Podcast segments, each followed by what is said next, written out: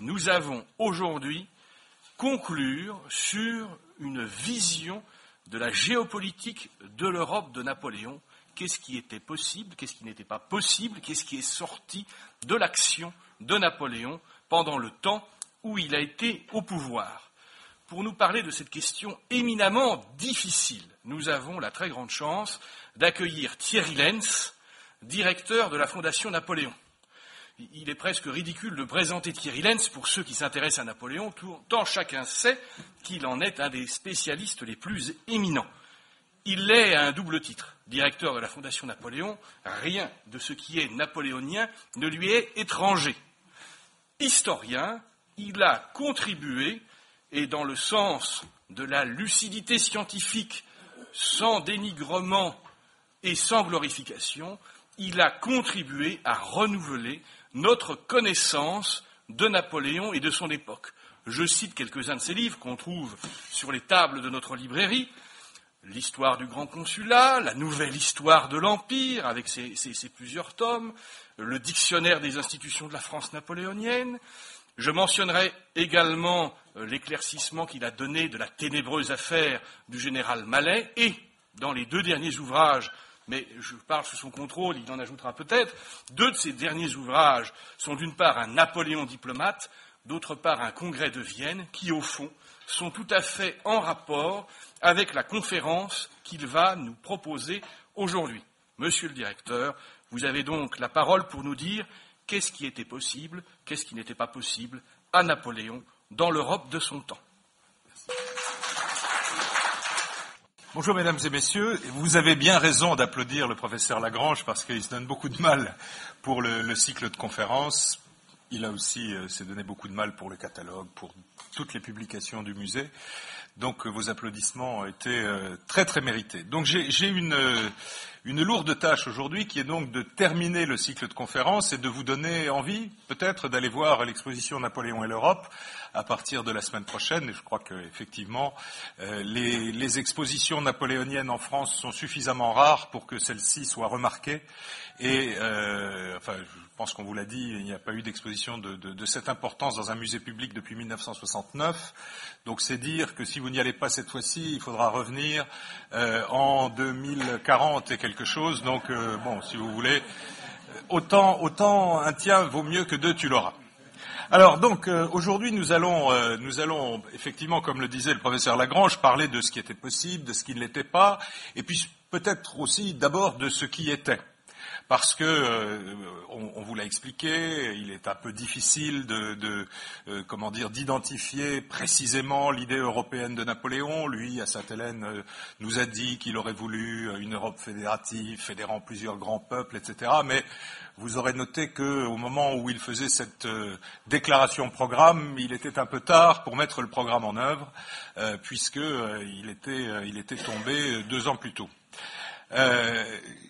La deuxième remarque liminaire que je voudrais faire, c'est que on, ramène toujours, nous Français, et puis parfois aussi l'historiographie anglo-saxonne, les guerres napoléoniennes, la, l'aventure napoléonienne a une lutte entre l'ancien régime et la révolution, alors ça c'est plutôt pour nous, euh, entre euh, une société libérale et la dictature de l'autre côté de la Manche, etc., etc. Alors je crois que euh, immédiatement il faut dire que, en effet, Napoléon est euh, à bien des égards le successeur, le continuateur de la Révolution, mais il est encore bien plus que ça. Il est le continuateur, le successeur de la politique étrangère de la France depuis plusieurs siècles, euh, et euh, réduire finalement son action à répandre les idées de la Révolution française serait, je dirais, réducteur évidemment, en réduisant, mais aussi un petit peu exagéré, puisque euh, vous savez bien que euh,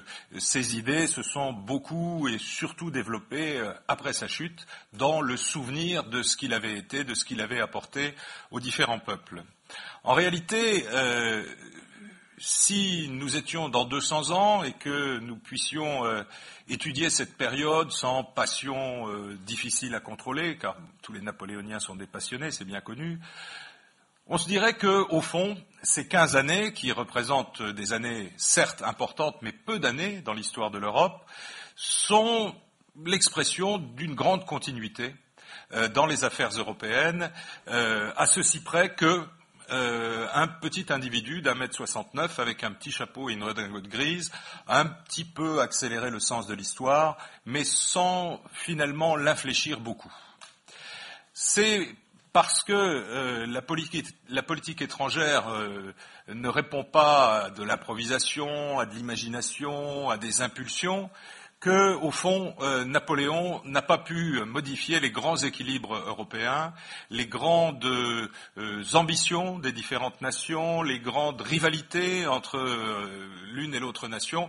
Bref, il n'a pas pu, en tout cas dans le sens où il l'avait souhaité, modifier profondément ce que nous avons appelé donc la géopolitique européenne. Alors la géopolitique, c'est euh, la politique vue à travers la géographie, évidemment, mais c'est une géographie qui va être bien plus large que euh, la géographie euh, physique. Alors évidemment, la géographie physique garde son importance dans la politique étrangère. Par exemple, ce n'est pas parce que Napoléon était au pouvoir que l'Angleterre a cessé d'être une île ce n'est pas parce qu'il était au pouvoir que les Alpes ont changé de place ou que le Rhin a coulé dans l'autre sens. Hein. Donc ça, c'est simplement pour, dire que cette géographie physique, politique, euh, crée des situations que on ne change pas comme ça euh, d'un claquement de doigts. On en a de multiples exemples au XXe siècle. Ce n'est pas parce qu'on bouge une frontière que l'on modifie profondément euh, les données politiques d'un problème. Donc la géographie physique a continué à avoir de l'influence et elle a continué à conditionner euh, les ambitions politiques des puissances. Mais dans la géographie, il y a aussi euh, des aspects de géographie humaine.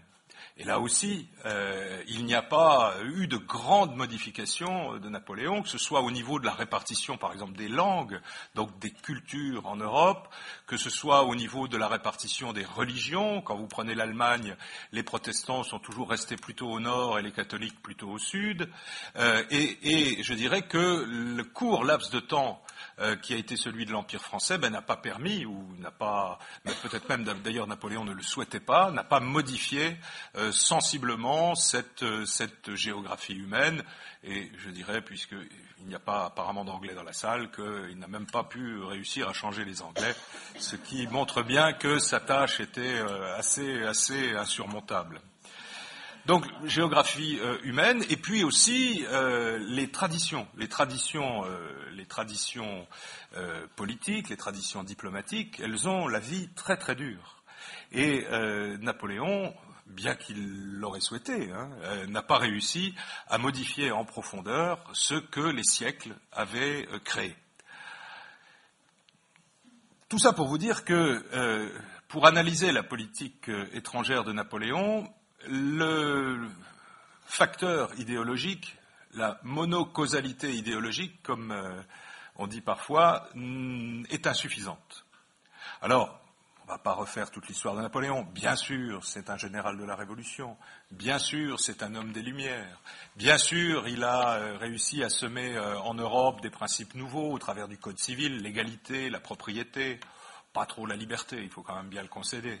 Euh, et, euh, mais tout ça, évidemment, euh, je dirais, n'est très probablement que second par rapport aux équilibres anciens, comme je vous le disais, séculaires. Alors on, on peut, par exemple, montrer que sans Napoléon, l'Europe aurait été de toute façon une poudrière.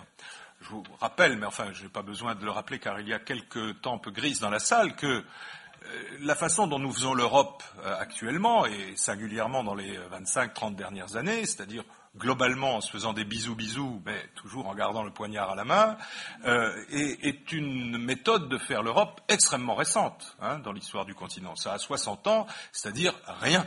Hein. avant cela, on essayait de modifier, on essayait de faire l'Europe par des conflits, parfois par de la diplomatie, mais la diplomatie se poursuivait parfois par d'autres, et même assez souvent par d'autres moyens, qui étaient, qui était la guerre. Hein. Alors, si on fait un peu le tour des puissances, on peut s'apercevoir qu'il euh, y avait euh, bien des raisons que l'Europe explose euh, sans que la Révolution française, puis Napoléon, ait eu besoin de venir en rajouter, si je puis dire. Alors, on, a mis ici une carte, ça n'est pas du tout parce que nous n'allons parler que de 1813, c'est tout simplement pour qu'on ait une carte de l'Europe sous les yeux et euh, qu'on essaie de regarder un petit peu. Alors là, c'est une carte euh, de l'Europe faite à la façon de Napoléon, si l'on veut, mais si vous imaginez euh, ce que pouvait être la carte de l'Europe avant la Révolution française, vous apercevrez qu'il y avait, je dirais, grosso modo, trois puissances continentales et une puissance en devenir sur le continent. Les trois puissances continentales étaient la France, évidemment, probablement à cette époque la première puissance mondiale, puisque euh, elle était à la fois riche, elle avait une marine puissante. Hélas, elle avait un gouvernement faible, mais c'était quand même euh, sur le papier la première puissance mondiale. La deuxième était euh, l'empire d'Autriche, on va dire, qui s'appelait pas comme ça à cette époque, l'Autriche, dont l'archiduc était empereur du Saint-Empire romain germanique. et puis la Russie, c'était, les, je les trois puissances massives de l'Europe. La Prusse étant encore à cette époque une puissance moyenne qui était un petit peu confinée euh, au nord de l'Allemagne, qui n'avait pas, euh, qui avait beaucoup perturbé le continent, mais n'avait pas grand-chose, euh, je dirais, à dire dans ces grands équilibres. Alors quand on regarde ces trois puissances, elles avaient quantité de raisons de se faire la guerre, ou en tout cas euh, d'avoir euh, des difficultés dans leurs relations. D'abord, bah, prenons par exemple les euh, puissances du centre et du nord, c'est-à-dire l'Autriche, la Prusse et la Russie. Alors la Russie, depuis Pierre le Grand, prétendait, probablement d'ailleurs à l'époque, encore plus aujourd'hui bien sûr, mais probablement à l'époque à juste titre, revendiquait la qualité de puissance européenne. Hein. Euh, la plupart, la, plus grande partie de la population de l'empire du Tsar euh, se trouvait sur les territoires européens. Les Russes sont eux-mêmes, alors là il faut remonter à loin, mais les Russes sont eux-mêmes plutôt des Européens venus euh, de la Finlande, venus, venus du Nord.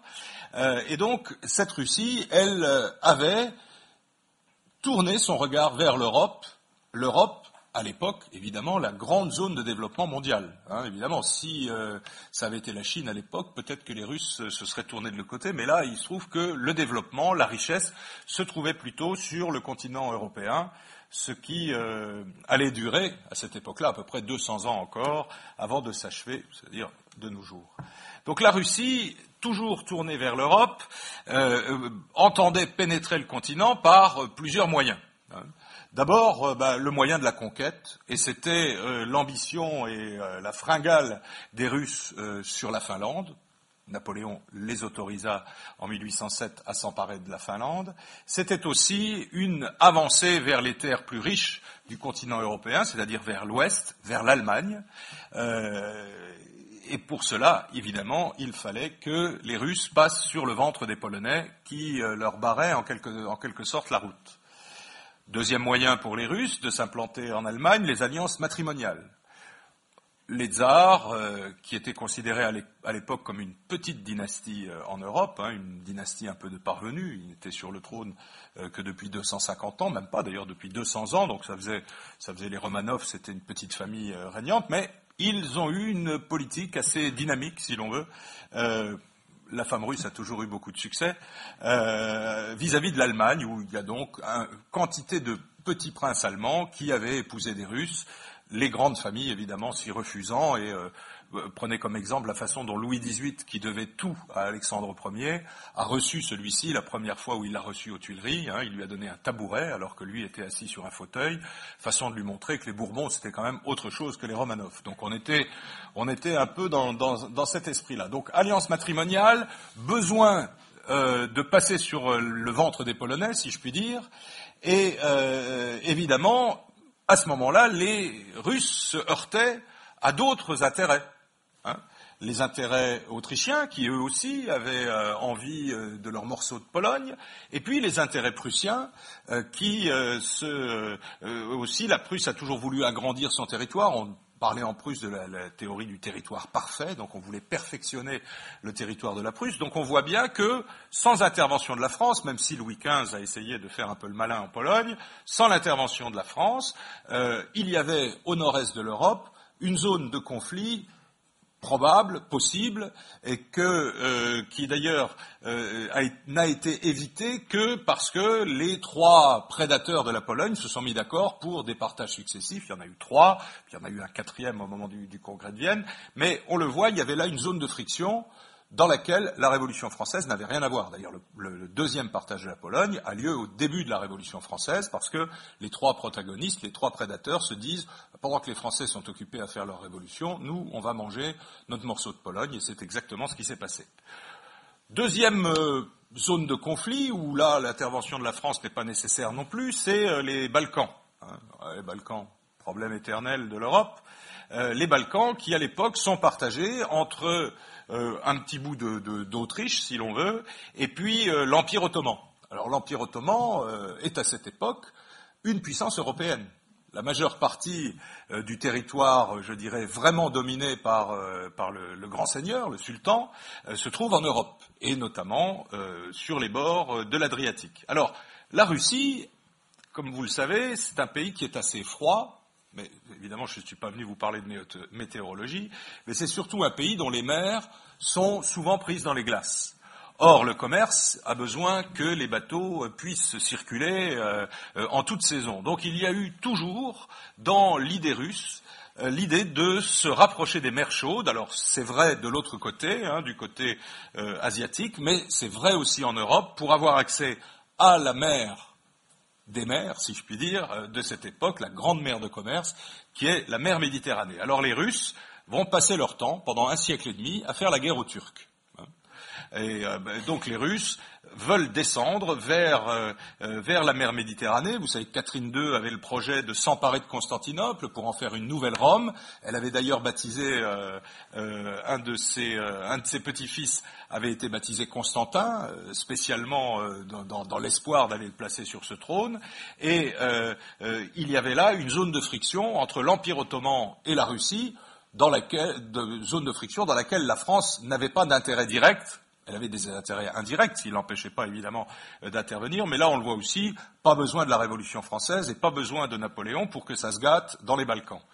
De même, les Autrichiens voyaient d'un mauvais œil alors à la fois l'avancée des Russes et à la fois le maintien euh, de l'autorité du grand seigneur sur des territoires que les Autrichiens auraient volontiers annexés, parce que vous aurez remarqué, c'est encore plus visible sur la carte napoléonienne, que l'Autriche n'a qu'un seul accès à la mer. Alors là, elle l'a pas, puisque Napoléon l'en a privé en 1809, mais c'est euh, par l'Adriatique, et donc euh, les Autrichiens surveillaient comme le lait sur le feu, si je puis dire, tout ce qui se passait dans cette zone-là.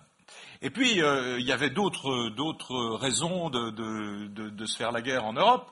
Il y avait euh, d'abord, au sein du Saint-Empire romain germanique, cette fameuse division entre euh, les protestants et les catholiques, protestants, on va dire plutôt au nord pour simplifier, catholiques plutôt au sud, donc de, grands États allemands, la Bavière, le, le, pays, enfin plus petit le pays de Bade, le Württemberg, et puis de l'autre côté la Saxe, pays protestant avec un monarque catholique, là aussi, il y avait des frottements, des frottements territoriaux qui étaient facilités par le fait qu'avant 1789, il y avait 300 États, principautés et villes libres euh, en Allemagne. Donc il y avait sans arrêt un jeu de, de peut-être pas de domino, mais un Rubik's Cube, si vous voulez, entre les États allemands, avec en plus une Autriche qui, parce que son archiduc était empereur du Saint-Empire, eh bien, prétendait euh, régler tous les conflits à l'intérieur de la sphère du Sud, en tout cas, et euh, entre l'Autriche et la Bavière, le torchon brûlait, mais depuis bien longtemps, si bien qu'à un moment donné, on envisagea un échange de territoire, puisque les, Autrichiens voulaient s'emparer de l'ensemble du Tyrol, on imagina un, échange de territoire entre euh, le Tyrol qui irait à l'Autriche et l'Autriche se débarrassant des Pays-Bas autrichiens, c'est-à-dire de la Belgique, actuelle. Bon, ça ne se fit pas. Mais on voit que, là aussi, la, Révolution française n'a pas modifié les, grands conflits européens. Et puis il y a un autre conflit, alors là séculaire, et ça va nous permettre de nous amuser un peu, euh, un conflit séculaire que, au fond, la Révolution et l'Empire n'ont fait qu'accélérer, que rendre encore plus brûlant, c'est le conflit entre les deux grandes puissances de l'époque, les deux grandes puissances mondiales, c'est la France et l'Angleterre, évidemment.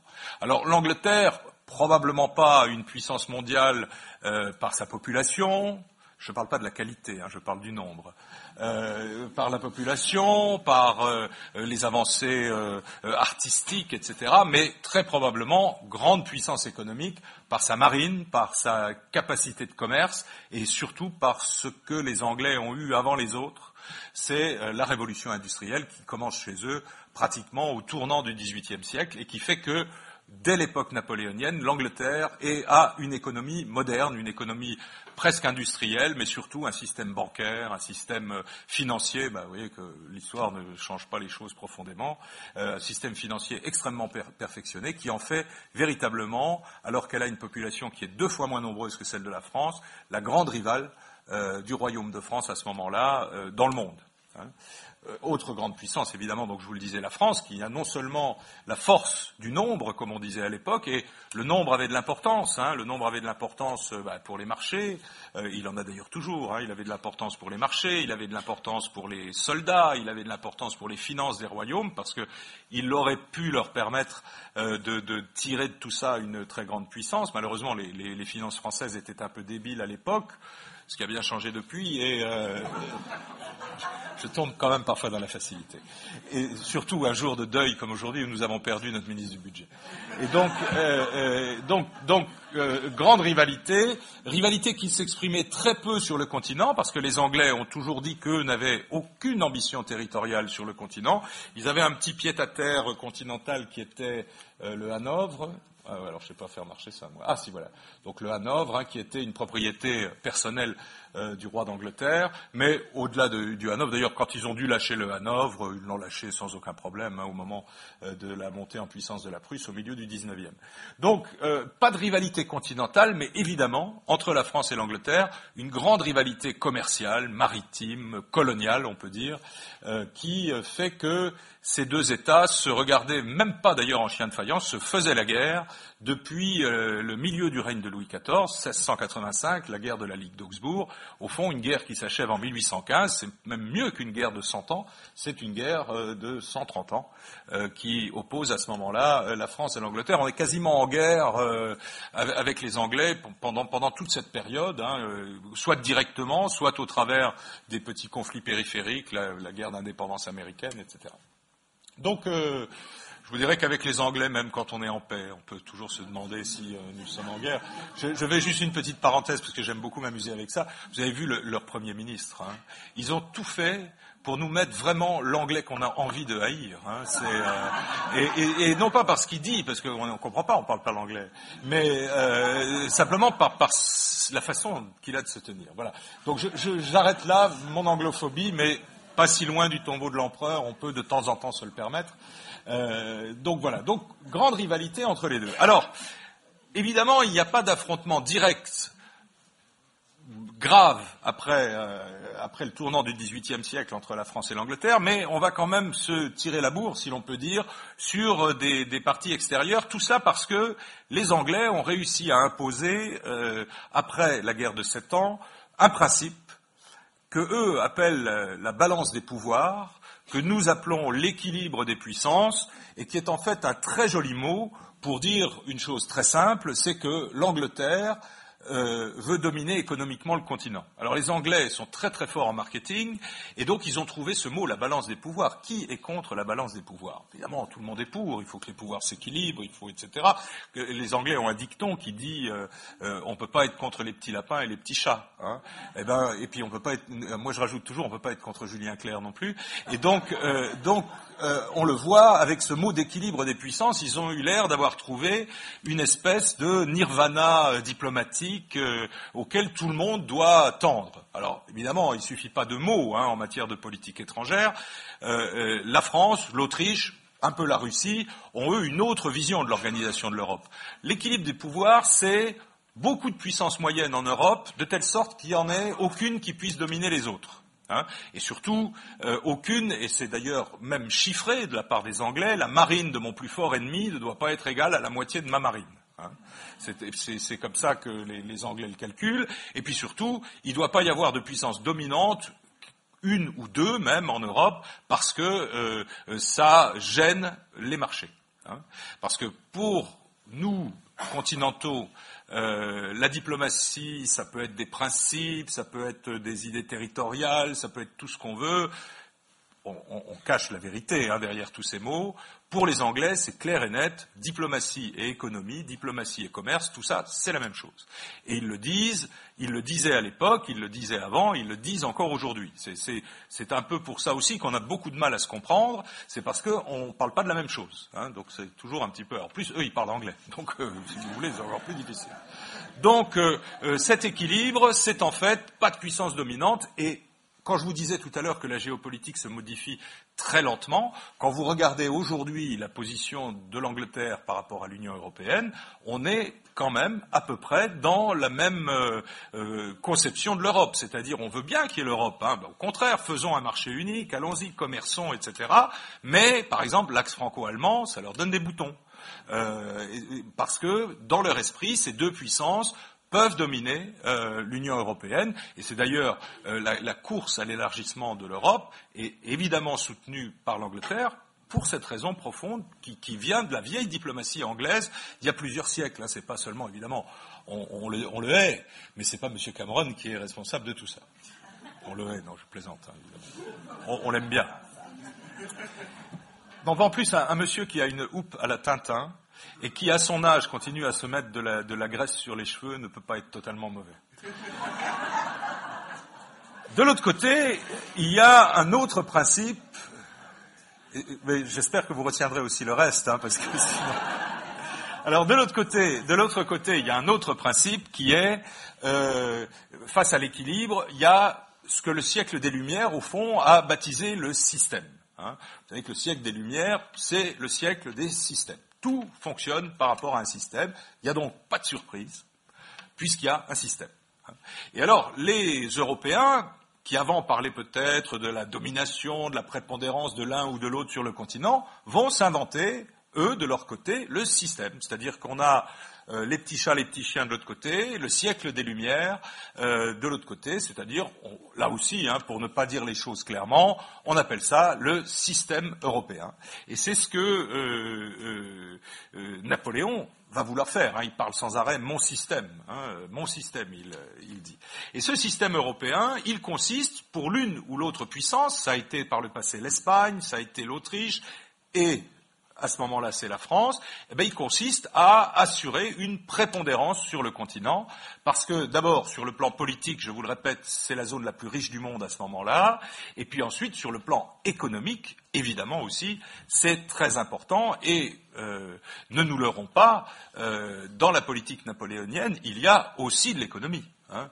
Euh, Napoléon euh, aime la gloire, Napoléon aime la puissance, il aime l'armée, il aime les plumes, il aime tout ce qu'on veut, mais il aime et il connaît aussi la valeur des choses, l'argent, et euh, il a un sens économique extrêmement aigu.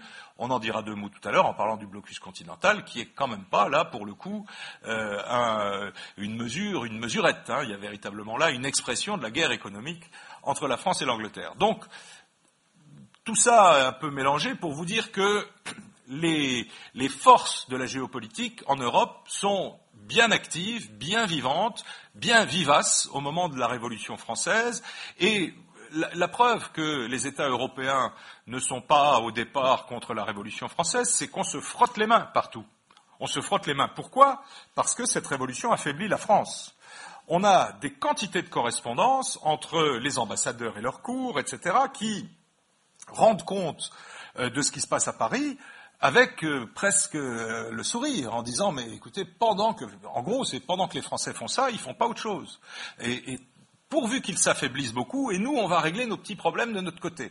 C'est comme ça qu'on se partage la Pologne c'est comme ça que les Russes et les Ottomans se, se, frottent un petit peu sur leurs frontières et ainsi de suite. La France est totalement neutralisée à ce moment-là. Et au moment où on va découvrir alors ça ne veut pas dire qu'il n'y a pas des forces qui jouent pour que la guerre éclate. Vous voyez, c'est un peu les Bernard-Henri Lévy de l'époque, des gens comme ça.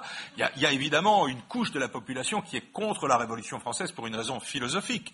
Mais les gouvernements, eux, qui savent regarder les choses, qui savent euh, Kaunitz en Autriche, euh, euh, le Pitt en Angleterre, se frottent les mains en se disant les Français s'affaiblissent, ils sont finalement aussi stupides qu'on le pensait, ils avaient la puissance, ils sont en train de la gaspiller par leurs luttes intestines. Et au fond, euh, il va falloir attendre trois ans, c'est-à-dire le début du redressement politique de la France, pour que la guerre européenne éclate vraiment. Alors dans ces cas-là, on prend toujours des prétextes. Hein. C'est le prétexte du sort réservé au roi. Euh, c'est les Anglais déclarent la guerre à la France officiellement euh, pour protester contre l'exécution de Louis XVI. C'est quand même assez fort pour un pays qui, 132 ans avant, avait coupé la tête à son roi.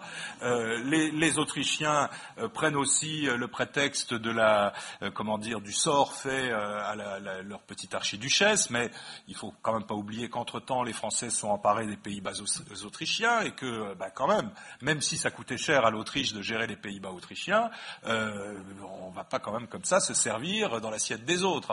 Donc vous voyez qu'il y a là aussi l'élément idéologique, il est bien mélangé avec le reste, et il se constate aussi à l'époque napoléonienne on nous dit toujours, notamment l'historiographie anglo-saxonne, notamment il y, a, une dizaine de jours dans le, dans le Point, il y avait une interview du maire de Londres. Hein. Bon, alors il est connu pour euh, ses frasques, son, French bashing, comme ils disent, etc. Mais euh, il donne au fond l'image aujourd'hui de l'historiographie de base anglo-saxonne, c'est-à-dire que les Jacobins ont mis la France à feu et à sang, ce qui n'est pas totalement faux, mais ils n'ont pas fait que ça.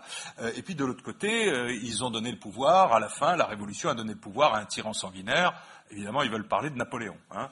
Euh, c'est comme ça que la chose est présentée dans cette historiographie. Alors, on, en parle ici euh, presque badinement, mais c'est extrêmement important parce que euh, l'historiographie anglo-saxonne, c'est celle qui dominera le monde quand je serai mort. Hein.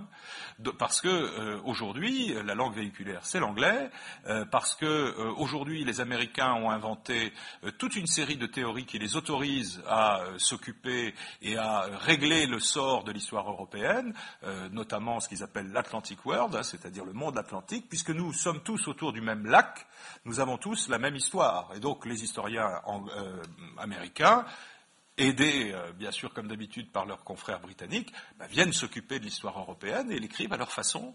Euh, division bien, entre le bien et le mal, euh, la euh, diplomatie extrêmement simple, aucune complexité dans les relations internationales. Bref, ils, vivent l'histoire comme ils vivent le monde. Hein. Il, faut, vraiment avoir conscience de, de, ce, de ce, véritable danger historiographique que, dont nous n'avons pas pris conscience, euh, dont nous ne prendrons sans doute, comme d'habitude, pas conscience, et dont nous nous inquiéterons au moment où il sera trop tard, c'est-à-dire dans pas très longtemps, hein, il faut quand même le dire. Donc, euh, euh, je, tout ça, j'étais parti de quoi? Ah oui, j'étais parti de euh, qu'il suffisait pas qu'il y ait la Révolution française et Napoléon. exemple, Napoléon arrive au pouvoir en 1800. Si l'Europe entière avait voulu se débarrasser de ce successeur des Jacobins, de ce tyran sanguinaire, de je ne sais quoi encore, on aurait eu la coalition générale en 1800, hein, puisqu'ils étaient si forts et pleins de principes. Il se trouve quand même que la coalition définitive, a lieu en 1814, hein, et que, enfin fin 1813, et que euh, bah, donc pendant 13 ans, euh, ces courageux défenseurs de la, liberté européenne n'ont pas réussi à se coaliser. Non, c'est tout simplement parce que pendant 13 ans, ils ont regardé les avantages qu'ils pouvaient, tirer euh, de la situation napoléonienne. Euh, c'est un peu la même chose sur la, Deuxième Guerre mondiale. On nous dit, ah oui, on a attendu huit ans, on s'est endormi, etc. Mais non, parce qu'il y a eu le même type de calcul. C'est-à-dire que nous qui vivons aujourd'hui, euh, nous sommes tout à fait intelligents pour dire ce qui va, se passer euh, dix ans après l'arrivée au pouvoir d'Hitler. Simplement, les gens de l'époque, ils avaient un peu plus de mal à se projeter dans l'avenir. C'est aussi un petit peu la, façon de, faire l'histoire morale, l'histoire anachronique, etc., qu'on a connue par le passé, mais on reviendra un autre, une autre fois vous en parler, euh, et qu'on connaît encore un peu au présent aussi, euh, et qui est, une façon de voir les choses extrêmement dangereuse. 1800-1814, il y a des tas de gens qui sont alliés de Napoléon. Il y a des tas de gens qui frappent à la porte pour être euh, alliés de Napoléon. Il y ben, a l'Espagne pour commencer, il y a l'Autriche, il y a la Russie à un certain moment, et puis il y a surtout les États allemands.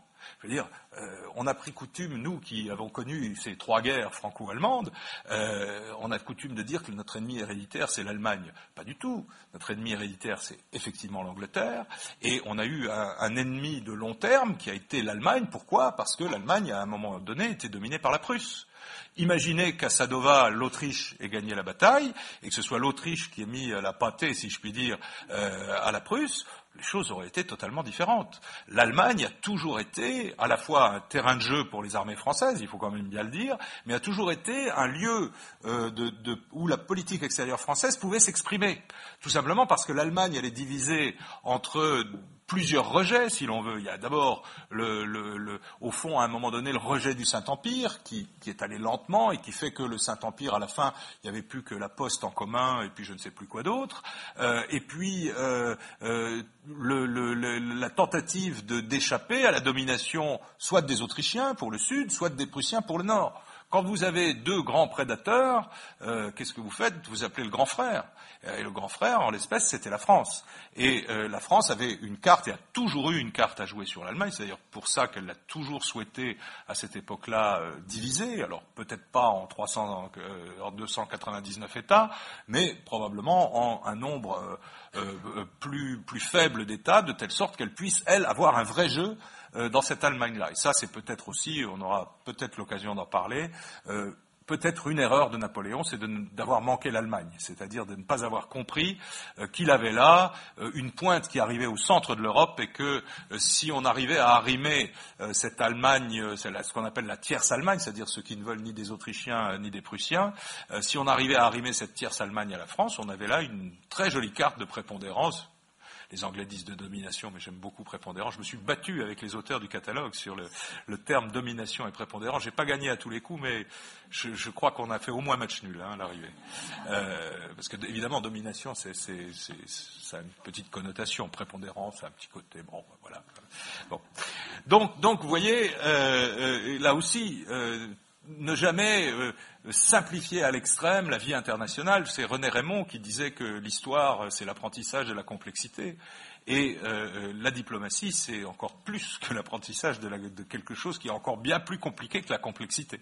C'est véritablement beaucoup de facteurs, et puis évidemment des étincelles, des circonstances. Euh, le, au moment de le, 27 juin 1914, personne n'imaginait qu'un mois et demi après, l'Europe allait se suicider. Hein. Il y, a, y, a, un mois, un mois plus tôt, il y a, je ne sais plus quel auteur citait, c'est un article de journal qui disait oh beaucoup de gens disent qu'il va y avoir la guerre, mais non non, il n'y aura jamais la guerre. Pourquoi? Parce que les économies françaises, allemandes, anglaises, russes sont maintenant extrêmement mélangées. Les uns ont des intérêts chez les autres. Nous commerçons, les peuples échangent, nos littératures sont devenues complémentaires, etc. Et puis un mois après, c'était la catastrophe. Hein. Euh, donc, euh, donc, on le voit bien. Euh, force profonde, mais de temps en temps aussi une petite étincelle. Alors, dans ce contexte géopolitique, que, veut, faire finalement euh, Napoléon ou comment lui va se tirer euh, de cela? Alors, la première chose, c'est que euh, Napoléon, c'est vrai, là, reprend à son compte une des théories révolutionnaires, qui est la fameuse théorie des limites naturelles. Hein. on, utilise beaucoup l'expression limite naturelle pour bien montrer qu'il ne s'agit pas d'une frontière. Une frontière a un côté un peu artificielle. Une limite, c'est quelque chose ben voilà, qui est un peu limité par la nature, et vous savez que euh, les révolutionnaires ont euh, mis en avant cette euh, théorie des limites naturelles qui entendait que les Gaulois soient tous réunis sous le même gouvernement. Alors, les limites naturelles de la France, c'est évidemment les Pyrénées, ce sont les Alpes, et c'est le Rhin. Gros problème le Rhin euh, qui euh, était considéré par les révolutionnaires comme la limite naturelle, c'est le mot, euh, de la France. Donc Napoléon prend à son compte cette théorie, c'est-à-dire qu'il veut une France, la, France, le cœur de la France doit être cet ensemble gaulois, en quelque sorte, auquel il va quand même ajouter des petits des, petits rajouts, quoi, si vous voulez. Alors, ce ne sont pas des petits rajouts, en fait, hein, puisque, vous le savez, à un certain moment, en 1812, donc l'année avant cette carte, euh, la France va compter, non pas 130, comme on dit habituellement, mais 134 départements, puisque, en janvier 1812, Napoléon crée quatre départements en Catalogne, donc euh, en Espagne, ce qui fait que là aussi, la limite naturelle des Pyrénées a explosé. Hein. Euh, donc le nord de l'Italie, le nord de l'Allemagne, la Hollande, l'actuelle Belgique, mais là aussi la Belgique, euh, ça, n'existait pas en tant que pays, un petit morceau de la Suisse, et puis donc dans, cela, la rive gauche du Rhin, mais aussi des possessions sur la rive droite. Ça, ça va être l'Empire français, euh, le, premier cercle de l'organisation de l'Empire, c'est-à-dire que dans ces 134 départements, il n'y a que des Français. Alors donc c'est pour ça qu'on ne peut pas dire euh, les soldats, je ne sais pas quoi, belges de la Grande Armée. Ça n'existe pas, c'est des soldats français, puisqu'à partir de ce moment-là, tous ces départements réunis, comme on les appelait, étaient composés de Français, soumis au droit français, soumis à la monnaie française, à l'éducation française, mais aussi à la fiscalité française, évidemment, et euh, aussi à la conscription, ce qui était alors ce qui est toujours présenté par les, les, les, comment dire les robespierristes, appelons-les comme ça, comme étant envoyé Napoléon annexé parce qu'il pouvait euh, profiter de la conscription. Oui, bon, évidemment, il en profitait, mais c'était quand même pas si, si vraiment c'était ça les motivations de Napoléon, on n'a aucune raison de l'avoir mis sous le dôme des invalides. Hein. Euh, il y avait évidemment d'autres raisons qui étaient de renforcer le, le ventre, en quelque sorte, le cœur de l'Empire français. Ça, c'est le premier cercle de euh, la prépondérance française. Le deuxième, il est euh, mis en place à partir de, des royaumes napoléonides, appelons-les comme ça, et au fond, les royaumes napoléonides, ce sont, euh, c'est la continuation des républiques sœurs de la République. Alors, appelons-les les royaumes frères, puisque on a mis les frères de l'empereur sur des trônes. Il s'agit du royaume d'Italie, dont Napoléon est le roi, mais il n'a pas voulu être roi, c'est parce que Joseph l'a embêté, donc il, n'est pas destiné la dynastie Napoléon n'est pas destiné à régner sur l'Italie. Il est, lui, roi d'Italie jusqu'à sa mort, euh, et il confie ça à Eugène de Beauharnais. La Westphalie, qui est un État allemand euh, artificiel, qu'il confie euh, à Jérôme, mais dont il veut faire l'État modèle en, Allemagne pour montrer l'exemple aux autres États allemands. Alors, il aurait dû choisir quelqu'un d'autre que Jérôme pour ça, évidemment, mais il avait aussi le côté, ben, il fallait que ce soit la dynastie qui règne. La Hollande, c'est Louis, mais Louis va être obligé d'abdiquer en 1810. Il place son beau-frère, mais c'est surtout parce qu'il est marié avec sa sœur, sur le trône de Naples. Hein, là, c'est Murat, évidemment. Et puis, euh, alors, je vous passe tous les épisodes, parce que vous connaissez ça par cœur. Et bien sûr, Joseph en Espagne. Ça, c'est une sorte de deuxième cercle. Ce sont les royaumes napoléonides qui doivent, comment dire, être le fer de lance de... Euh, l'expansion des idées françaises ou du droit français ou euh, de, la euh, comment dire le, petit coussin de protection de la, prépondérance française. Il veut en faire à terme des, euh, royaumes modernes et, là Napoléon a une forme d'intelligence qui est de ne pas imposer le même rythme à tous, autant à l'intérieur de, la France, de ce qui est l'Empire français, tout le monde doit aller très très vite et marcher du même pas, autant sur les royaumes napoléonides, il est au fond, même s'il intervient énormément dans les affaires, il est au fond euh, assez raisonnable. Hein. C'est-à-dire que par exemple, la Westphalie, qui est un État totalement artificiel, là il va exiger que les réformes se fassent très vite, qu'on mette très très vite en place l'organisation à la française. Euh, en revanche, Naples, qui est un vieux royaume, il va tolérer que euh, les choses aillent plus lentement, que la féodalité, bien sûr abolie, mais continue à survivre encore un petit peu, etc. etc. Sur l'Espagne, il euh, faudrait qu'on fasse une conférence spéciale. Il n'a jamais rien compris à l'Espagne, Napoléon, donc là, inutile d'essayer de trouver une ligne de conduite. Il ne comprenait pas. Il croyait que les Espagnols étaient des Italiens. Mais non, c'est un peu ça. On a des lettres de lui hein, qui expliquent comment moi j'ai fait en Italie, quoi. Hein. Euh, moi, quand, en Italie on m'embêtait, je tapais dessus. Et les gens, quand on leur tape dessus, ils s'arrêtent. Hein. Et c'est vrai, les Italiens, quand vous leur tapez dessus, ils s'arrêtent en, en surface continue après en dessous. Il a cru, lui, qu'en Espagne, en noyant la rébellion sous le, sous le nombre, en montrant des principes, en, etc., il allait réussir. Or, le, comment dire, la, lutte était, euh, alors là, pour le coup, véritablement devenue idéologique entre la rébellion espagnole et lui, et ça, il ne l'a jamais compris. Lui, il a cru, un, il a été un peu George Bush hein, en Espagne, en disant, ben voilà, je vous apporte la liberté, qu'est-ce que vous voulez de plus, quoi. Bon, euh, tout le monde au garde à vous et adopter mon système. Ça ne fonctionnait pas en Espagne, ça a fonctionné relativement bien en Italie, ça a fonctionné un peu dans les États allemands. Donc deuxième cercle des Napoléonides. Et puis le troisième cercle, et c'est là qu'on voit que euh, il y a aussi un jeu entre les puissances. Ben, le troisième cercle, c'est les alliés. Alors les alliés, euh, Napoléon sait bien les Anglais nous disent qu'il a voulu l'empire universel, etc. Tout ça, c'est de l'anglais, c'est du pipeau anglais, on va dire. En réalité, Napoléon savait très bien qu'il n'aurait pas l'empire universel, mais il voulait évidemment verrouiller son système. Et pour le verrouiller, il savait qu'il avait besoin d'une grande alliance, une grande alliance avec une autre puissance pour assurer le système européen, la prépondérance française évidemment au bout. Alors, euh, euh, le problème de Napoléon, c'est que en 15 ans, il a changé trois fois d'allié principal. Euh, ça a d'abord été l'Espagne. On oublie toujours l'Espagne, mais l'Espagne a été le grand allié de la France entre 1795 et 1808.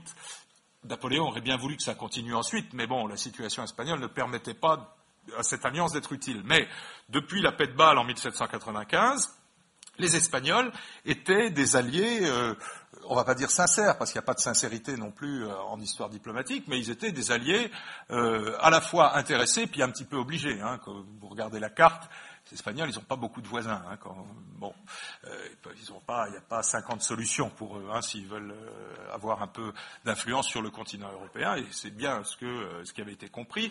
Alors l'Espagne, là aussi, il nous faudrait une, heure de plus, mais l'Espagne, c'est la vieille arrière-cour de la France depuis Louis XIV. Vous rappelez évidemment que c'est un petit-fils de Louis XIV qui est devenu roi d'Espagne officiellement en 1715, et qu'à partir de là, il y a eu un siècle de mainmise française sur l'économie espagnole. Hein. Euh, quand vous regardez la liste des ministres des Finances des, rois d'Espagne au XVIIIe siècle, il n'y en a que un ou deux qui n'étaient pas français ou d'ascendance française. Euh, les entreprises françaises se sont installées en Espagne parce que l'Espagne avait, à juste titre jusqu'au tournant du XVIIIe siècle, la réputation d'être un pays très riche grâce à ses colonies, grâce à l'or des colonies, etc. Et donc, on allait évidemment euh, faire des affaires en Espagne, et les Français avaient une véritable mainmise sur l'Espagne, ce qui fait que euh, bah, devenir allié de la France, en dépit du fait que, alors là, peut-être les seuls à avoir été sincères en Europe, euh, les Espagnols ont vraiment fait la guerre à la France en raison de l'exécution de, Louis XVI, bon, qui était un vague cousin, hein, mon cousin. C'était un petit peu, vous voyez, vous remontez jusqu'à Louis XIV, vous tournez à droite et puis vous redescendez jusqu'à Louis XVI c'est du cousinage, enfin je sais pas comment on dit, peut-être pas la mode de Bretagne, mais la mode de Madrid. Et donc euh, ils avaient véritablement, eux, essayé de faire un peu la guerre à la France à la suite de la, mort de Louis XVI, mais ça s'était assez mal passé pour leurs armées, donc ils ont préféré ben, revenir à cette alliance un peu traditionnelle. Mais à un moment donné, Napoléon va se rendre compte que cette alliance ne lui sert à rien, parce que d'abord, ben, euh, à Trafalgar, c'est bien sûr la marine française qui passe par le fond, mais c'est aussi la marine espagnole. Hein, on l'oublie de temps en temps. Ils ont eu à peu près autant de pertes en nombre de bâtiments que les Français, et donc bah, ils n'ont plus de marine. Alors quand on n'a plus de marine, on n'a plus de colonies. Hein. Bon, alors les colonies espagnoles euh, en Amérique du Sud, ça sert plus à grand chose à ce moment-là. Et puis surtout, ils ont un vrai problème dynastique avec euh, euh, des disputes entre le père Charles IV et le fils, le futur Ferdinand VII. Tout ça étant bien sûr attisé par le premier ministre Godoy, qui lui-même est l'amant de la reine. le roi est au courant, mais tout le monde est content. Donc voilà, hein, regardez les tableaux de Goya sur euh, la famille royale espagnole. Quand vous voyez la tête qu'il leur a fait et qu'en plus il a reçu des primes pour avoir fait d'aussi beaux portraits, vous comprenez tout de suite à qui nous avions affaire.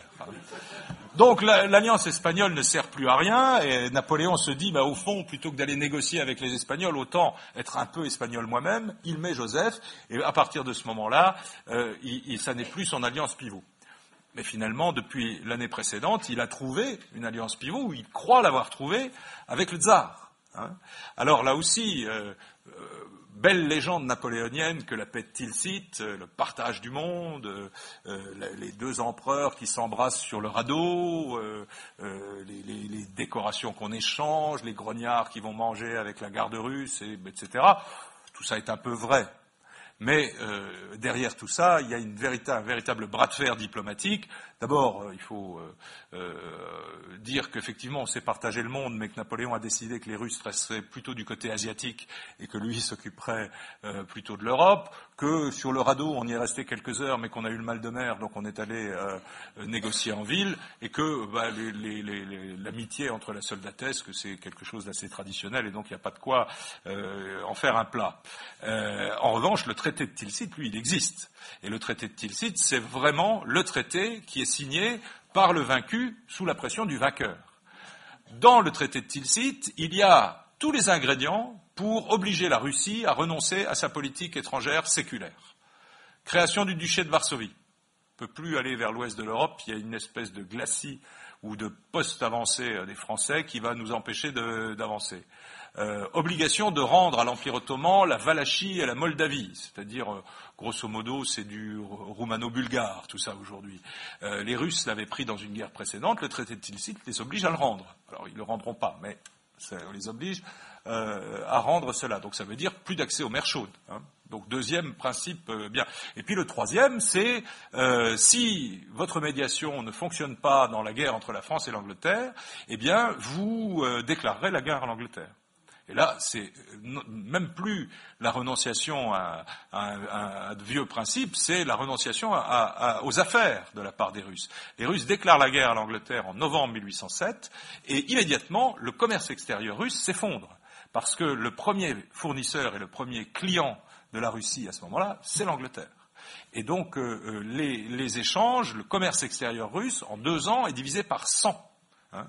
Alors imaginez aujourd'hui, quand on baisse la production de voitures de 10% à Aulnay, et alors vous voyez que là, c'est toute la Russie qui est euh, euh, vraiment ravagée par une crise économique, et ce qui fait que les Russes n'appliqueront jamais vraiment le blocus continental, parce que sinon ils crèvent. Hein. Euh, les Français voulaient prendre la place des Anglais sur les marchés russes, simplement les Anglais livraient par mer, et pas avec trois bateaux, mais avec plusieurs centaines, alors que les Français devaient venir par la route et que, à partir de Varsovie, les routes étaient assez difficilement carrossables en ce temps-là. Hein. Donc, vous voyez, euh, là aussi, euh, une alliance très déséquilibrée. Et puis finalement, la troisième, troisième alliance, donc vous voyez qu'en dix ans, on change trois fois d'alliance, c'est 1810, c'est l'alliance entre la France et l'Autriche, donc une espèce de retour à la dernière tradition diplomatique de l'Ancien Régime, c'est-à-dire qu'à un moment donné, les Habsbourg ont été tellement, euh, les Habsbourg-Lorraine, j'aime bien le préciser, je suis né à Metz, hein, euh, les Habsbourg-Lorraine euh, donc étaient suffisamment affaiblis pour que les Français s'allient avec eux, et c'est donc euh, euh, la deuxième moitié du XVIIIe siècle, euh, c'est un peu l'alliance avec l'Autriche qui se matérialise par la fourniture d'une archiduchesse, Marie-Antoinette, qui devient dauphine puis reine de France. Et Napoléon, en 1810, se tourne vers, vers cette, cette politique, cette nouvelle alliance. Alors évidemment, on lui fournit là aussi une archiduchesse fraîche, jeune, euh, qui euh, euh, aime les choses de l'amour, qu'elle découvre avec Napoléon à cette époque. mais en dehors de, la fraîcheur de Marie-Louise, il y a aussi de vraies négociations qui ont lieu, des négociations économiques, des négociations sur une remise d'une partie de l'indemnité de guerre due depuis 1809. Elles aboutissent plus tôt. Et le, projet, c'est d'arriver à une sorte d'accord de libre-échange. Bon, là, en est encore loin à ce moment-là, mais on voit bien que c'est une alliance qui commence euh, à porter ses fruits, et puis elle va porter ses fruits en 1812, au moment où l'Autriche enverra un corps d'armée participer à la campagne de Russie. Et contrairement aux Prussiens, les Autrichiens vont vraiment se battre pendant la campagne de Russie et remporter euh, plusieurs succès sur le flanc droit euh, de, la Grande Armée. Donc, troisième type d'alliance. Alors c'est là qu'on peut se demander si en 1810, Napoléon n'a pas manqué l'Allemagne. 1806, Napoléon euh, obtient ou euh, achève, ou je ne sais pas comment on dit, euthanasie, le Saint-Empire romain germanique qui euh, n'existait plus, comme je vous le disais, qui ne tenait plus que par la poste depuis quelques années, besoin d'émancipation des États allemands. Napoléon leur propose à la place une espèce d'alliance avec la France qui va être la Confédération du Rhin. Hein. Alors cette confédération du Rhin va compter jusqu'à 39 États, c'est-à-dire quasiment tous les États allemands hors Prusse et Autriche, puisque entre-temps on a beaucoup simplifié la carte allemande. Et cette confédération du Rhin aurait dû normalement avoir des instances politiques, des, euh, euh, il devait y avoir une diète, il devait, il devait y avoir euh, un archichancelier, etc. Bon, tout ça n'a jamais été mis en place. On a gardé de la Confédération du Rhin que l'aspect militaire, c'est-à-dire l'OTAN. Hein. vous me fournirez des troupes, que si jamais un des alliés est attaqué, les autres fourniront des troupes. Alors il y avait un compte extrêmement précis, jusqu'à la plus petite principauté qui devait donner 114 soldats, etc. Donc tout ça été très très codifié. Et en 1810, au moment où Napoléon cherche comme il le dit avec beaucoup de poésie, un ventre pour euh, avoir un, héritier, euh, il y a une discussion. Alors vous connaissez l'histoire de la grande duchesse Anne, hein, euh, qui était la fille du tsar, elle avait 16 ans, elle était orthodoxe, alors ça a posé des tas de problèmes, puis surtout le tsar n'avait aucune envie de donner sa sœur à Napoléon, et Napoléon qui est un Français du XVIIIe siècle, on peut penser que pour lui, ça aurait été presque une mésalliance de se marier avec une Romanov. Dès le départ, son idée, c'était une Autrichienne. Euh, puisque les négociations ont dû commencer immédiatement après le traité de Schönbrunn, c'est-à-dire en octobre 1809. On venait juste de se faire la guerre, et puis là on commence à discuter, ça prouve bien, comme dit l'adage, que l'empereur d'Autriche n'a pas de fille, hein, c'est-à-dire que quand il s'agit de politique, euh, on parle d'abord de politique. Donc Napoléon, très probablement, a eu immédiatement euh, l'envie de l'Autrichienne, mais il y a eu dans le conseil privé qui a décidé qu'on allait demander la main de Marie-Louise, enfin qui a conseillé à l'empereur de demander la main de Marie-Louise, il y a eu des voix discordantes, et notamment la voix de l'architrésorier Lebrun, qui a proposé à Napoléon plutôt d'épouser une princesse allemande, en lui expliquant, mais écoutez, vous vous rapprocheriez par cette alliance-là, plus tout le reste, évidemment, euh, de, cette tierce Allemagne qui, a une envie de France, quoi, hein, en quelque sorte. Et euh, alors on, a joué le jeu, on a fait venir une petite princesse, je crois, bavaroise, qui a fait un petit tour de salon et que Napoléon a trouvé trop jeune, elle avait 27 ans, et donc euh, il a préféré se tourner vers, euh, comment dire, un ventre vierge en quelque sorte, si je puis dire, si je puis me permettre une expression aussi grossière, deux semaines après la journée de la femme. et donc on a choisi la petite Marie-Louise, qui a été livrée donc dans les mêmes conditions que Marie-Antoinette à Strasbourg, hein, vous connaissez le, protocole, hein, elle, elle retire tout ce qui est autrichien à l'entrée de la tente et elle ressort euh, toute française euh, de, l'autre côté. Donc voilà, ça c'est la façon dont Napoléon a voulu assurer la prépondérance française, une espèce de domination en trois cercles, euh, domination la politique, territoriale véritablement, mais il a aussi voulu remporter la guerre contre l'Angleterre, en quelque sorte, par une espèce d'union économique, une sorte de marché commun avant l'heure, on dit certains, qui était le blocus continental. Alors, le blocus continental, c'est pas Napoléon qui l'a inventé, ça a été de tout temps, chaque fois qu'on a fait la guerre avec l'Angleterre, on a essayé de perturber son commerce. La Révolution avait déjà euh, proclamé à plusieurs reprises le blocus, mais il faut quand même reconnaître que Napoléon, il avait ceci de spécial, c'est qu'il aimait bien que les choses soient euh, organisées et systématiques. Hein. Et donc, il décide, lui, à partir de 1806, que le blocus va être d'abord continental, c'est-à-dire que le continent entier euh, va être soumis à ce blocus et va devoir le respecter, de gré ou de force, euh, et puis euh, il décide que ce blocus profitera essentiellement aux produits français. C'est comme si aujourd'hui Arnaud Montebourg décidait que désormais nous restons dans l'Europe, mais seulement si les autres n'achètent que français. Eh bien, c'est un peu ce qu'a décidé Napoléon à cette époque-là. Évidemment, la comparaison entre les deux hommes s'arrête là. Seul M. Montebourg porte des, t-shirts rayés. Euh, alors, euh, donc Napoléon a créé ce, blocus qui va avoir euh, un gros inconvénient, c'est qu'évidemment il va falloir contrôler toutes les côtes européennes, d'où l'alliance avec la Russie, d'où l'entrée au Portugal qui va amener la guerre d'Espagne ensuite. Euh, euh, donc vous voyez, c'est quand même, c'est quand même euh, une grosse tâche, quoi, hein, que de, que de contrôler l'ensemble des côtes, des côtes européennes. Mais surtout, à l'intérieur de ce blocus, son principe sera, il l'écrit à Eugène de Beauharnais, la France avant tout. Et il faut savoir qu'il y a eu une véritable stratégie économique derrière le blocus continental, c'est que partout où il y avait euh, des concurrents euh, aux produits français, eh ben, ces concurrents devaient être éliminés. Hein. Et dans les territoires que Napoléon a dominés, y compris euh, en Italie, dont il était roi quand même, il a fait mourir quelques industries pour favoriser les industries françaises. Par exemple, la soierie du nord de l'Italie a totalement disparu au profit de la soierie lyonnaise. Hein. C'est-à-dire que les Italiens étaient tolérés à avoir des verres à soie, mais on devait livrer ensuite le produit à Lyon. Euh, c'est vrai aussi de tout ce qui était la métallurgie du Grand-Duché de Bergue. Napoléon a été après le départ de, Murat pour euh, Naples, Napoléon a été régent du Grand-Duché de, Berg, pardon.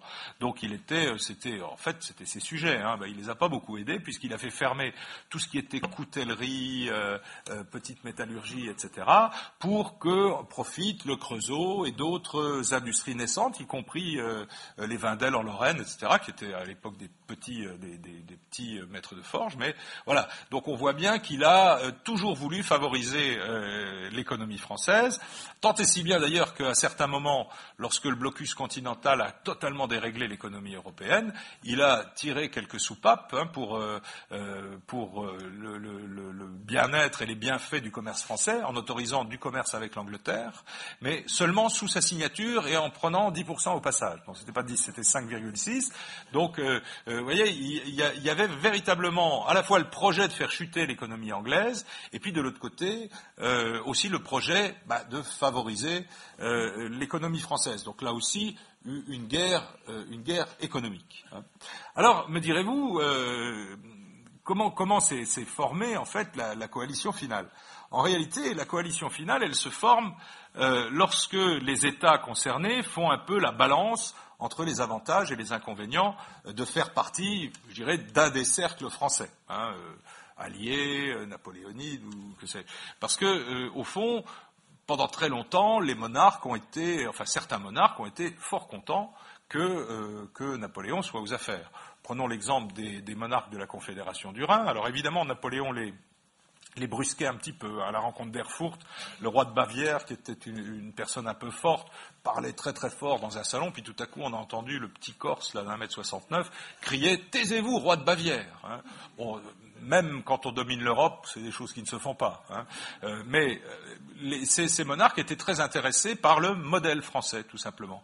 Alors nous, aujourd'hui, euh, on essaie de le détruire, on essaie de euh, le modifier. Je parle du modèle administratif pyramidal, par exemple, où euh, aujourd'hui, on trouve que tout ça est contre nature, contre ce, tout ce qu'on veut. À l'époque de Napoléon, c'était tout neuf. C'était tout neuf parce que euh, bah, personne n'y avait pensé avant. Donc, ça, a l'air bête, hein, j'ai l'air de dire des choses stupides, mais c'est la vérité. C'est que les organisations administratives à l'époque, elles étaient extrêmement souples, elles étaient très enchevêtrées organisation par exemple française de l'Ancien Régime, un découpage militaire ne correspondait pas forcément à un découpage administratif, qui lui-même ne correspondait pas forcément au ressort du Parlement, qui etc. Donc tout ça était bien enchevêtré, et d'ailleurs, vous avez évidemment noté tout de suite qu'on y va droit là, hein, en ce moment, hein, euh, que, que c'est assez marrant parce que les, successeurs des Jacobins, vous avez vu les guillemets, hein, les successeurs des Jacobins nous font retourner à l'Ancien Régime tout à fait étonnant. Hein. Euh, mais bon, euh, et à ce moment-là, la, centralisation, l'organisation pyramidale, ça intéressait beaucoup ces États. Pourquoi? Prenons l'exemple du Wurtemberg. Le Wurtemberg était un État féodal dont le, c'est-à-dire euh, où les, vassaux payait le suzerain qui était le roi du Wurtemberg, grand électeur, puis roi du, du Wurtemberg. Et euh, évidemment, lui, il n'avait aucun, aucun intérêt à supprimer la féodalité dans son pays, puisque c'est ça qu'il le payait. Mais il avait euh, décidé de modifier l'organisation administrative de telle sorte à habituer le pays à avoir justement euh, un chef en haut de la pyramide, non plus seulement euh, le suzerain de tous les pouvoirs féodaux. Simplement, lui demander à Napoléon du temps pour euh, adapter le système chez lui. Évidemment, Napoléon, lui, était un homme pressé, et donc, euh, donc il y a eu là quelques, comment dire, quelques, quelques frottements. Mais après la chute de Napoléon, tous ces États, ils y sont allés tout droit à la centralisation, à la pyramide, à la fiscalité centralisée et à l'abolition euh, de, la, de la féodalité. Donc on voit bien qu'il y avait je dirais là un intérêt direct, par exemple, pour le roi de Wurtemberg, à être euh, allié de Napoléon. Le roi de Bavière, il était très content d'être allié de Napoléon. Les Autrichiens lui fichaient la paix. Euh, les deux guerres franco-autrichiennes 1805-1809 commencent toutes les deux parce que l'Autriche a envahi le territoire bavarois ils avaient là un protecteur absolument euh, qui payait rubis sur ongle, hein, en quelque sorte. Il suffisait qu'il y ait un, un, Autrichien qui pénètre chez eux pour que tout de suite Napoléon arrive avec sa grande armée. Alors évidemment, c'était pas seulement pour aider le, roi de Bavière, mais on voit bien que pour le, les Bavarois, être allié de Napoléon, c'était un bonheur, quoi, un bonheur quotidien quasiment. Et donc, euh, vous voyez, si on, va à chaque pays, euh, on, se rend compte que euh, bah, y avait un certain nombre d'avantages, à la fois à être protégé par Napoléon, à faire partie de son système, parce qu'on a pu aussi avoir peur de lui. Euh, et puis, il y avait aussi euh, cette idée que bah, cette Europe napoléonienne, elle se tenait les coudes contre ses prédateurs. Bah, tout ça, ça a commencé à disparaître euh, au moment des défaites de Napoléon. Le système de Napoléon ne fonctionne que si Napoléon est gagnant. Hein, que s'il est fort, que s'il est gagnant, parce que sinon, comme il n'y a aucun accord de volonté réel hein, dans, sa diplomatie, il y a toujours le dialogue entre le fort et le faible, c'est toujours le cas hein, en matière diplomatique, mais là, on est quand même sur le, pur dialogue entre le, fort et le faible. Euh, à partir de ce moment-là, euh, eh bien, l'enthousiasme à l'égard du système va bien moins fonctionner. Puis il fonctionne d'autant moins qu'à partir de la campagne de 1813, euh, ben, tous les États allemands commencent à être occupés par les autres, c'est-à-dire par la coalition. Alors généralement, dans ces cas-là, euh, la résistance à outrance est assez rare, hein, et donc les, monarques vont finir par se rallier à la coalition, qui au fond va, être, se mettre d'accord sur le plus petit dénominateur commun à la fin, c'est-à-dire la chute du système napoléonien et le retour de la France dans ses petites euh, limites. J'ai encore un tout petit peu de temps? Vous avez encore un peu de temps? Bon, alors on, va terminer justement en montrant euh, comment, au fond, après bah, tout, ce grand moment de gloire, euh, toute cette prépondérance, cette domination, cet enrichissement et tout ce qu'on veut, euh, Napoléon finalement a été le dernier à avoir permis à la France euh, d'être une grande puissance. Puisque après la chute de Napoléon bah, va avoir lieu la, la, réunion du Congrès de Vienne, le Congrès de Vienne qui a plusieurs objectifs, qui est d'abord euh, de reconstruire l'Europe, euh, parce que évidemment, hein, là, il y a des, une fois que Napoléon s'est retiré, il y a des tas d'États qui sont suspendus en l'air, sans, sans prince. Euh, il y a des dynasties. Alors la dynastie des Bonaparte a été chassée d'un peu partout, etc. Qu'est-ce qu'on va faire avec tous ces pays? Comment on va réorganiser tout ça? On va quand même pas retourner à l'ancien régime. Donc il faut redécouper l'Europe. Deuxième chose, c'est aussi de se dire, euh, on va euh, mettre le fauteur de troubles, bah, la France, sous, la surveillance des autres. Parce qu'il faudrait pas. Enfin, il y a déjà eu Louis XIV, euh, euh, il y a eu euh, Napoléon. Bon, maintenant, ça suffit, quoi. Hein. En, en, 100 ans, ou en, oui, en 100 ans, ces gens-là ont mis deux fois le continent sans dessus dessous. bon, il faut quand même qu'on mette ce pays sous surveillance. Alors, Évidemment, nous on est français, alors ça nous fait mal au cœur, mais bon, mettez-vous à la place des autres, quoi, hein, quand même, à un moment donné.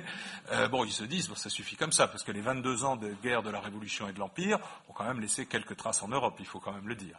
Euh, donc, euh, donc c'est le, deuxième but. Et puis, ce congrès, parce qu'on en dit toujours beaucoup de mal, alors on n'a pas le temps d'en parler beaucoup, mais ce, congrès, il a au fond euh, euh, aussi réussi des choses que personne n'avait réussi, enfin qu'aucune réunion diplomatique n'avait réussi avant, c'est de créer des règles supranationales. Hein.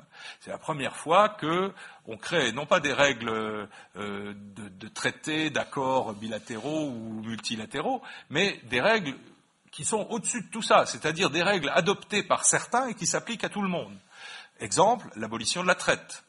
Hein, le Congrès de décide d'abolir la traite des nègres, comme on l'appelait à l'époque. Alors ça va mettre un peu de temps, mais ça va être considéré comme étant une règle supranationale et une règle qui s'impose à tous les États du monde. Euh, deuxième euh, élément supranational, la, mise euh, en bien collectif, si l'on de, des fleuves et rivières. La libre circulation des fleuves et des rivières en Europe. C'est-à-dire que le principe est décidé que quelles que soient euh, euh, les causes, quel que soit l'état de guerre, etc., aucun État belligérant n'a le droit d'empêcher la navigation sur les fleuves. Et le premier fleuve qui va être euh, concerné, ça va être le Rhin. Hein. On va créer une institution qui, en ayant été transformée, existe encore aujourd'hui, pour gérer la navigation sur le Rhin. et on va l'étendre à l'Escaut, on va l'étendre à la Meuse, je devrais dire à la Grande Meuse. On va ensuite l'étendre au Danube au milieu du siècle, etc. Et on va même appliquer le texte du Congrès de Vienne au Congo euh, à la fin euh, du XIXe siècle. Donc on le voit, euh, là aussi, on n'aura pas le temps, on laisse de côté toutes ces règles supranationales, plus la réforme du droit diplomatique, extrêmement importante, qui a été reprise mot pour mot en en effaçant les réformes en 1960 par l'autre convention de Vienne qui règle aujourd'hui les rangs et préséances diplomatiques. Donc ça c'est ce travail-là. Alors il y a l'autre travail le redécoupage de l'Europe, on ne va pas, euh, euh, y rester aussi euh, trop longtemps. Simplement, quand on dit que le Congrès de Vienne revient à l'ancien régime, c'est absolument faux. Quand vous regardez la carte de 1789 et la carte de 1815, c'est pas du tout la même carte. C'est-à-dire que vous avez à la fois des pays qui ont disparu et vous avez des pays nouveaux. Hein, par exemple, le royaume des Pays-Bas, euh, qui est donc l'actuel euh, royaume des Pays-Bas, plus la Belgique, plus le Luxembourg en union personnelle pour, euh, pour le roi de Hollande, c'est quand même un petit peu, tout petit peu une nouveauté.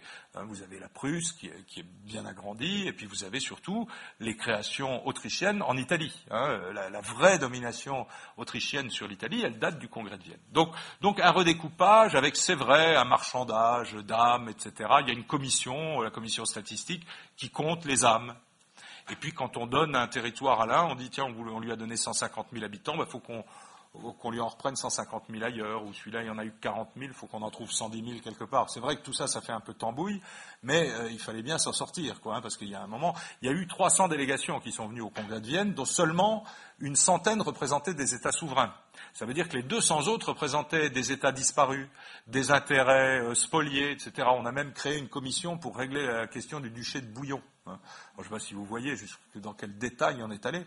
Euh, et tout ça pour décider que ça reviendrait au, droit de Hollande et puis qu'on indemniserait les anciens euh, propriétaires. On a, on a, créé une commission pour la Suisse.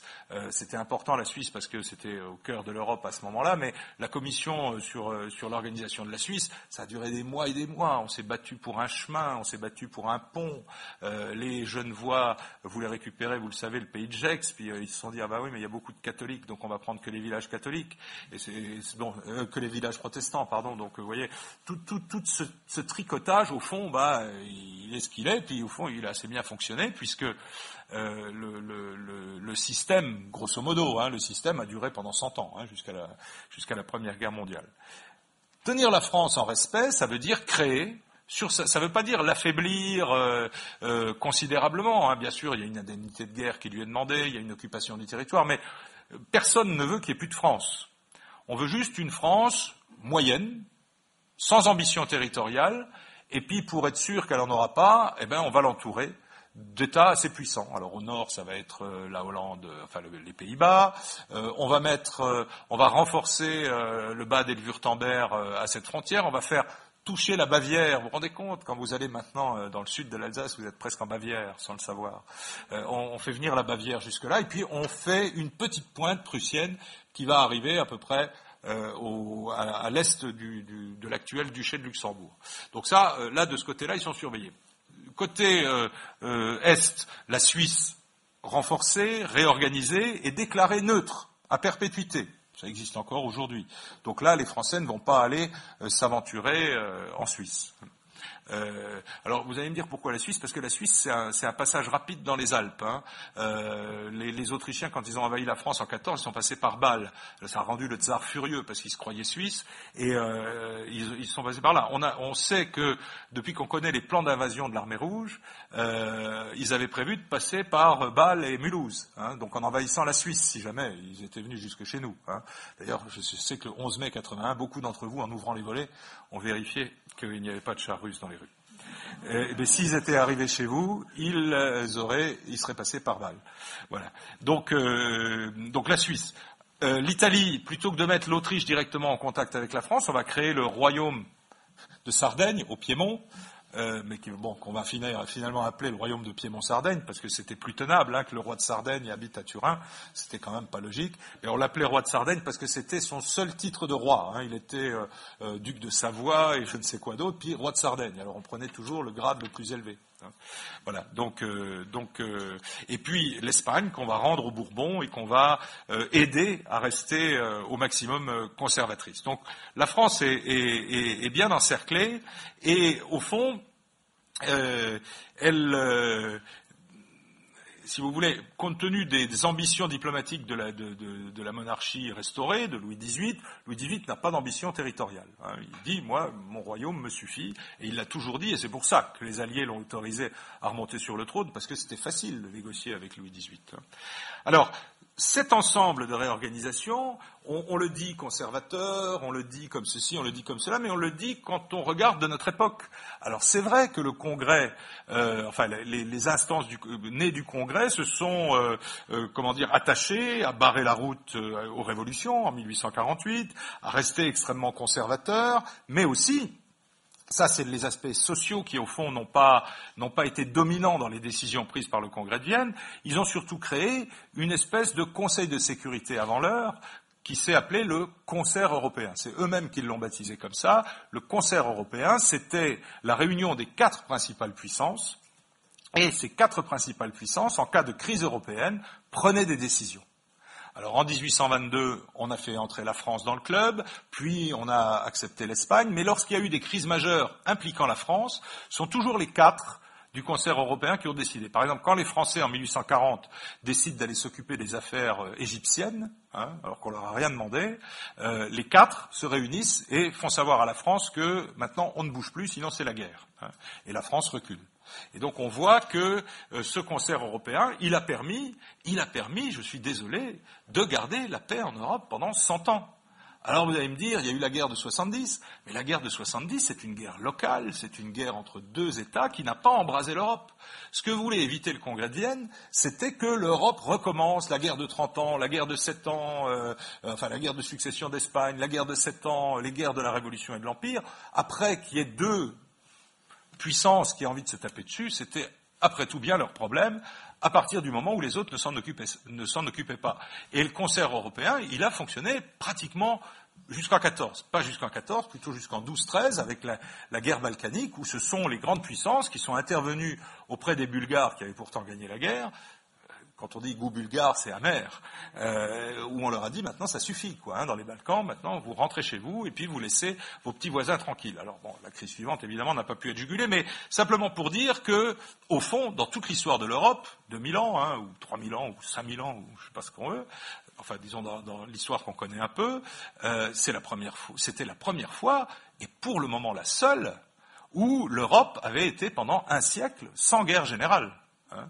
Et donc, je dirais que, évidemment, le congrès de Vienne, on peut, on peut toujours dire, euh, ça vient après Napoléon, c'est pas beau, machin, etc. Mais n'empêche que, si au fond, la vie en société, c'est aussi une vie en paix, alors bravo le congrès de Vienne. Tout ça pour dire qu'au fond, Napoléon, la chute de Napoléon, ben, c'est la fin de la grandeur de la France. Parce que, à partir de ce moment-là, la France va être toujours dépendante de l'Angleterre. Toujours. Et euh, à chaque fois que la France va avoir le droit de redire son mot sur le plan international, ça va être avec l'autorisation de l'Angleterre. Celui qui va réussir à briser un peu le signe indien, si l'on veut, c'est Napoléon III. Mais quand vous regardez tous les conflits menés euh, par Napoléon III jusqu'à la guerre de 70, sont des conflits qui lui ont été autorisés euh, par l'Angleterre. Hein. On va défendre des détroits, alors là les Anglais vont aussi, hein, contre la Turquie. Euh, on fait la guerre à l'Autriche pour l'indépendance de l'Italie, la situation italienne devient intenable. Mieux vaut une bonne révolution maîtrisée que euh, la fin du système. Euh, il y a un moment où les Anglais disent niet, enfin ou no plutôt, c'est au moment de la guerre de, 1870, où là, ils n'arrivent pas à empêcher la guerre, alors ils se disent, ben, allez-y, hein, battez-vous. Il y a une dernière leçon que je voudrais tirer, puis après je, je vous libérerai, c'est c'est qu'au fond, de ces cent années-là, euh, on peut tirer une leçon. C'est quand la puissance dominante, en l'espèce l'Angleterre, le, vrai vainqueur des guerres napoléoniennes, c'est l'Angleterre. L'Angleterre va devenir, après 1815, une puissance comme à ce jour, il n'y en a pas eu encore d'autres dans le monde. Alors les États-Unis, me direz-vous, mais en plus les Anglais avaient cette expansion territoriale absolument euh, effarante et ils ont eu une activité économique au XIXe siècle. Quand vous pensez que entre 1792 et 1815, ils ont emprunté sur les marchés financiers, euh, ça ferait rêver les Grecs, sept fois la masse monétaire mondiale. Hein. C'est-à-dire que tout l'argent du monde multiplié par sept. Hein alors sous forme de papier, sous forme de promesses, etc. Et qu'en 1832, tout était remboursé. Hein. Ce qui veut dire qu'il y a eu une activité, ça prouve aussi que la croissance, ça aide à rembourser la dette, et euh, il y a eu véritablement une puissance énorme de l'Angleterre sur le plan économique, et au fond, comme c'est ça qui intéresse les Anglais dans leur domination, ils ont joué cette carte à fond. Le vainqueur continental, s'il doit y en avoir un, ce serait plutôt la Russie. Parce qu'au fond, même si la Russie s'est chamaillée avec les autres sur la Pologne, sur la Saxe, etc., ils ont eu la Pologne à la sortie, enfin ce qu'ils voulaient de la Pologne, et puis ensuite ils ont été considérés, et y compris par la France, qui lui avait toujours refusé l'entrée du continent, comme une puissance européenne. Et ça, c'est aussi une grande victoire du tsar Alexandre, qui a l'air bien gentil, qui a l'air euh, un petit peu farfelu, euh, qui se croyait envoyé par Dieu, etc. C'est peut-être ça qui l'a aidé, remarquez, hein, et qui à la fin, euh, ben, à la fin, c'est lui qui gagne. Hein. Alors, fin de la grandeur de la France, fin de la puissance de la France, euh, parce que peut-être cette politique étrangère napoléonienne n'avait pas assez tenu compte de la géopolitique. C'est peut-être la réflexion que je vous laisserai avoir jusqu'à l'examen, qui aura donc lieu le 7 juin prochain. mais voilà, un peu ce que je voulais vous dire aujourd'hui. Il n'y a pas de vraie conclusion. Ça veut dire que c'est jamais fini. Voilà. Merci de votre attention.